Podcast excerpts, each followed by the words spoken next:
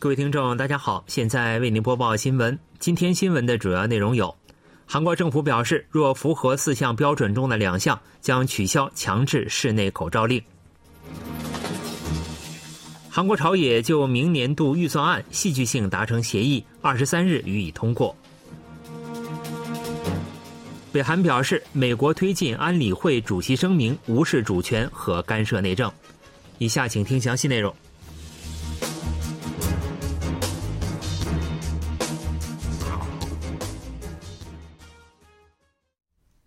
韩国政府表示，将根据新冠疫情的流行情况，分阶段放宽室内口罩令。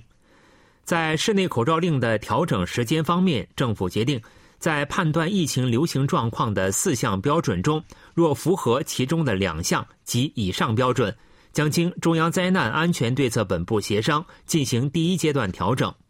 这四项标准分别为：新增确诊病例数趋缓、危重病例和死亡者减少。稳定的医疗应对力量和高风险群体的免疫能力，在新增确诊病例数趋缓这一标准上，政府给出了参考值，即一周新增病例数应连续两周出现减少。其他参考值还包括一周新增危重病例数较前一周减少，一周死亡率在百分之零点一零以下，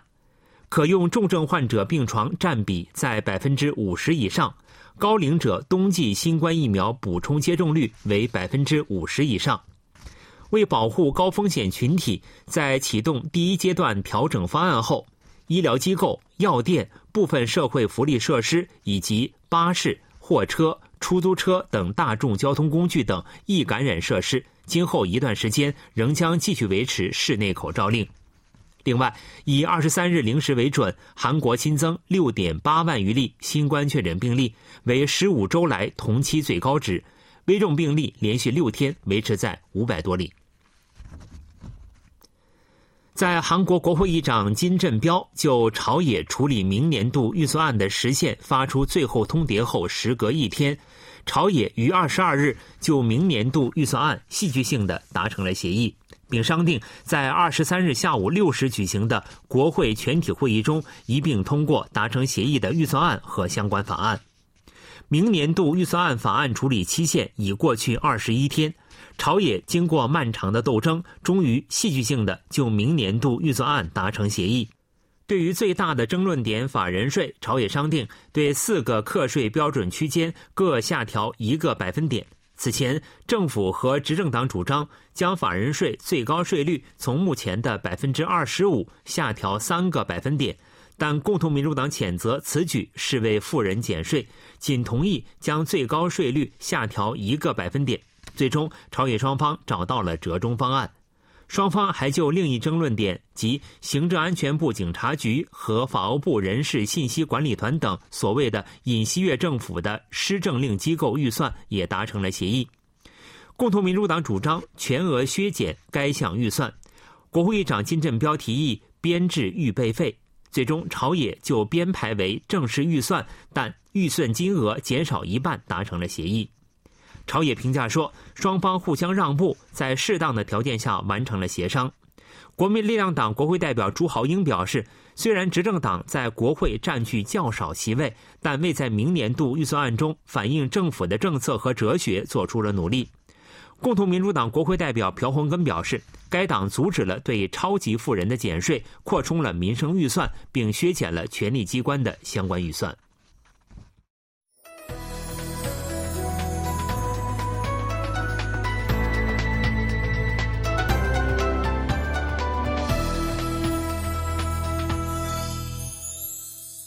KBS World Radio，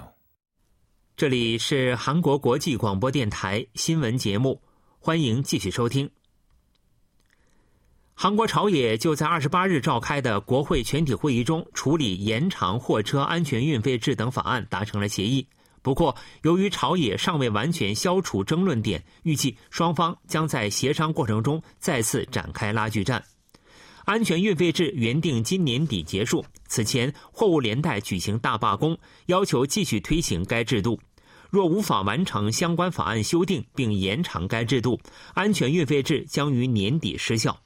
在野党表示，政府已承诺将该制度延长三年。执政党则表示，由于货物连带罢工，相关协议已回到原点。另外，政府要求将规定员工数不满三十人的企业每周可多工作八小时的额外加班制的期限延长两年。执政党也主张，员工数不满三十人企业的合计员工数量为六百零三万人，应将相关制度的日落条款予以延长。但在野党主张，过度加班可能导致过劳死，对延长该制度持否定态度。此外，政府负担健康保险费预计收入额百分之二十的健保财政国库支援制度也定于今年到期。政府和执政党主张延长五年。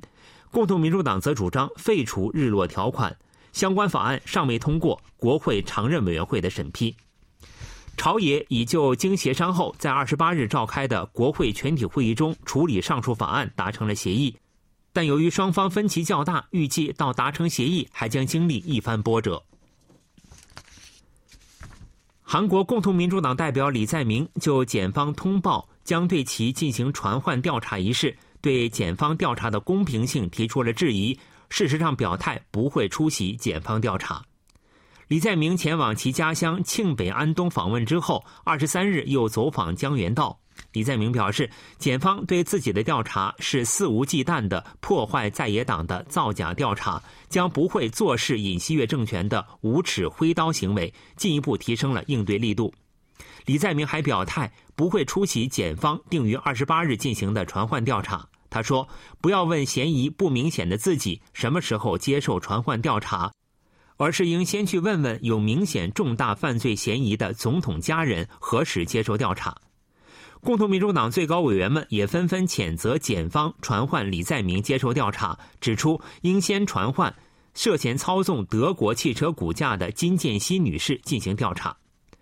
国民力量党表示，传唤嫌疑人进行调查是理所当然的调查程序，敦促李在明接受调查。该党表示，镇压在野党是时代错误的想法，并反问：难道检方有那么可怕吗？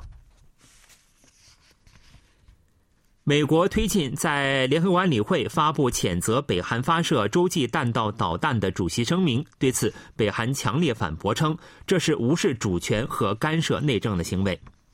北韩朝中社二十三日刊登了以外务省发言人名义发布的谈话内容。北韩外务省发言人表示，目前美国企图捏造谴责我们行使自卫权的联合国安理会主席声明，我们已明确的警告过，美国这种愚蠢企图将可带来非常不好的后果。新闻为您播送完了，是由于海峰为您播报的，感谢各位收听。